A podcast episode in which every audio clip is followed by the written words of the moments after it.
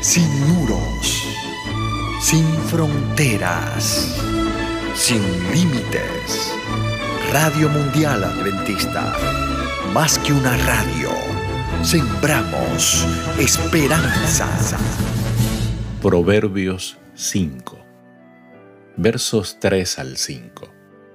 Porque los labios de la mujer extraña destilan miel y su paladar es más blando que el aceite. Mas su fin es amargo como el ajenjo, agudo como espada de dos filos. Sus pies descienden a la muerte, sus pasos conducen al Seol. Las palabras de la tentación son suaves y dulces al oído porque tienen el propósito bien calculado de influir en la debilidad heredada y cultivada de los hombres. En el Proverbio 7, versos 14 al 20, aparece un ejemplo de estas palabras. El salmista dice, su fin es amargo.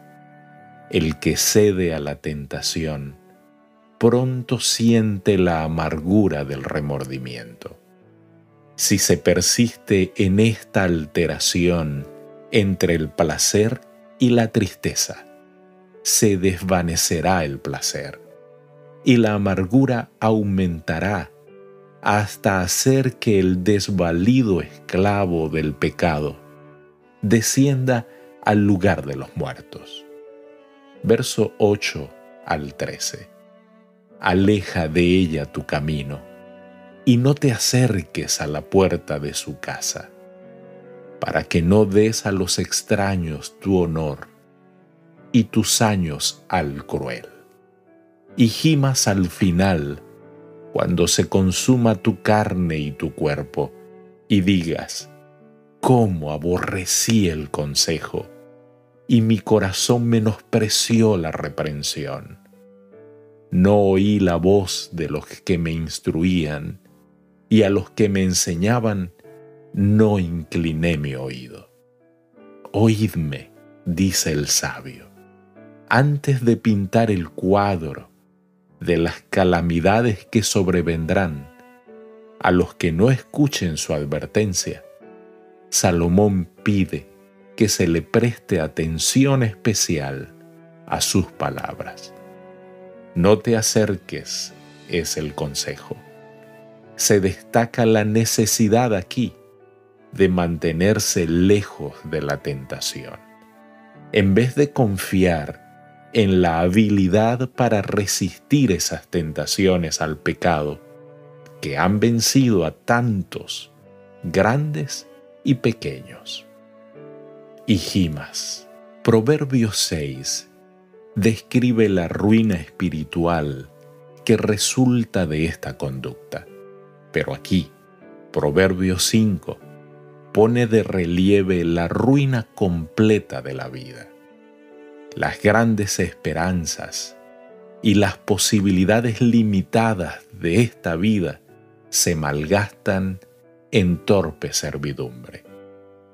Aborrecí el consejo el pecador aquí se lamenta durante largos años de remordimiento por no haber hecho caso a la buena instrucción de sus mayores, la cual podría haberle evitado mucho dolor y haberle asegurado el verdadero placer descrito en los versículos siguientes, versos 15 al 19 bebe el agua de tu misma cisterna y los raudales de tu propio pozo.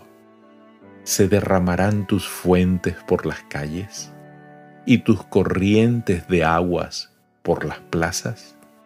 Sea bendito tu manantial y alégrate con la mujer de tu juventud, como sierva amada y graciosa gacela. Sus caricias te satisfagan en todo tiempo y en su amor recréate siempre. Estos versículos son un encomio de la felicidad de la vida conyugal. así como el sediento se vivifica con las aguas de una cisterna, el hombre debe encontrar solaz en el compañerismo con su esposa, su propia esposa.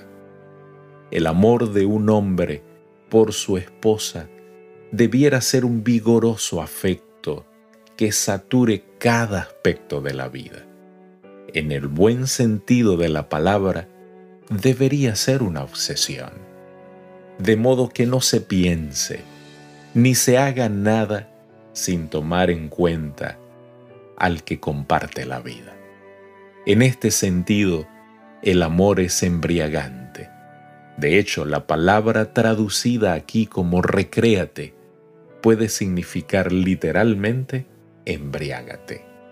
En este caso, de amor con tu esposa o tu esposo. Verso 20, 22 y 23. ¿Y por qué, hijo mío, andarás ciego con la mujer ajena y abrazarás el seno de la extraña?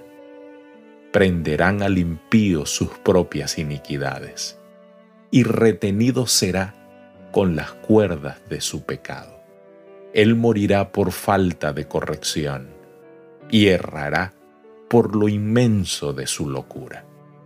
Como el pecador rechaza la instrucción, inevitablemente sigue enredándose más y más en los lazos del pecado, sin deseo de salvación, sin la inclinación para colocar su voluntad de parte del Salvador. No hay esperanza para el tal mientras no busque la ayuda de aquel que puede salvar perpetuamente a todos. Querido Dios, bendice nuestros hogares y ayúdanos, Señor, a vivir una vida de pureza y fidelidad. Te lo pedimos en Jesús. Amén. Dios te bendiga.